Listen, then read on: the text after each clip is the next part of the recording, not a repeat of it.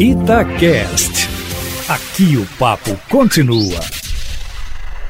Boa tarde, Eustáquio Ramos. Boa tarde aos ouvintes do Plantão da Cidade. Para variar, informações quentíssimas aqui na coluna em cima do fato. A cidade de São Paulo já anunciou o adiamento do carnaval e o Rio de Janeiro cancelou a queima de fogos do Ano Novo. Em Belo Horizonte, o anúncio oficial sobre o carnaval ainda não foi feito, mas nos bastidores, fontes da cúpula da prefeitura afirmaram à coluna em cima do fato que na capital mineira o carnaval só poderá ocorrer se tiver vacina até lá. Fontes da prefeitura disseram ainda que o carnaval só será discutido depois que a pandemia estiver sob controle. Neste ano, o Carnaval em Belo Horizonte reuniu 4 milhões e meio de pessoas e, ao longo dos últimos anos, vem se consolidando como uma das maiores festas de rua do Brasil. Apesar de críticos afirmarem que Apesar de críticos afirmarem que o carnaval pode ter contribuído para a propagação do coronavírus em várias cidades brasileiras, aqui em Belo Horizonte, o primeiro caso, Eustáquio Ramos, de acordo com a prefeitura, só foi registrado um mês após a folia.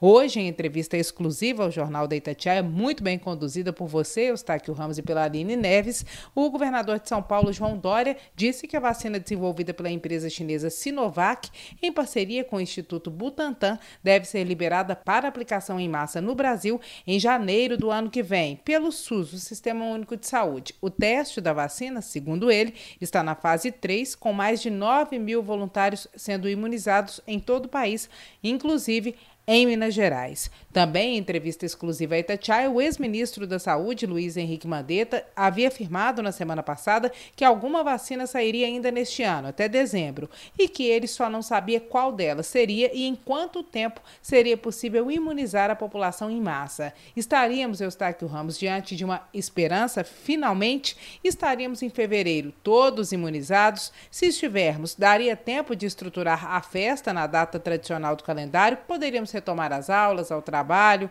a uma rotina do antigo normal? São perguntas, Eustáquio, que ainda não têm respostas. Na próxima quarta-feira, a Prefeitura de Belo Horizonte se reúne com comerciantes da capital e pode haver uma entrevista coletiva na própria quarta-feira ou na sexta-feira, como ocorre tradicionalmente. Por enquanto, a PBH mantém o funcionamento apenas do essencial e está em nível máximo de alerta, já que na sexta-feira passada a taxa de transmissão, que anteriormente havia alcançado alcançado o patamar de 1, subiu para 1,02. Não é o número mais alto atingido na capital, mas, segundo a Prefeitura, apresenta risco suficiente para impedir a flexibilização da abertura do comércio neste momento. Belo Horizonte, Eustáquio, registrou neste final de semana a primeira morte de profissional de saúde da linha de frente do combate à doença infectado pelo coronavírus. Jerônimo era técnico de enfermagem da UPA Barreiro e ficou três semanas internado no CTI. Há um mês, segundo o médico médico Bruno Pedralva, do Conselho Municipal de Saúde,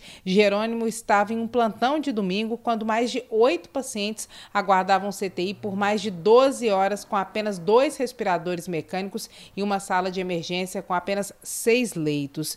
Bruno escreveu uma nota lamentando o falecimento do colega e amanhã, às 11 da manhã, profissionais de saúde do SUS aqui em Belo Horizonte vão fazer um minuto de silêncio pela morte do colega Eustáquio Ramos. Hoje, o secretário estadual de saúde, Carlos Eduardo, Eduardo Amaral disse em entrevista coletiva que a ocupação dos leitos em Minas Gerais está estabilizada há cerca de 10 dias e que a previsão é que em meados do mês que vem, em duas semanas, duas semanas e meia, os números da Covid devem começar a cair aqui no estado Eustáquio Ramos, saindo do platô que Minas vive neste momento. Na próxima quarta-feira, depois de amanhã, o Estado deve anunciar a nova versão do programa Minas Consciente, que está sendo elaborada após consulta pública que ficou aberta por uma semana.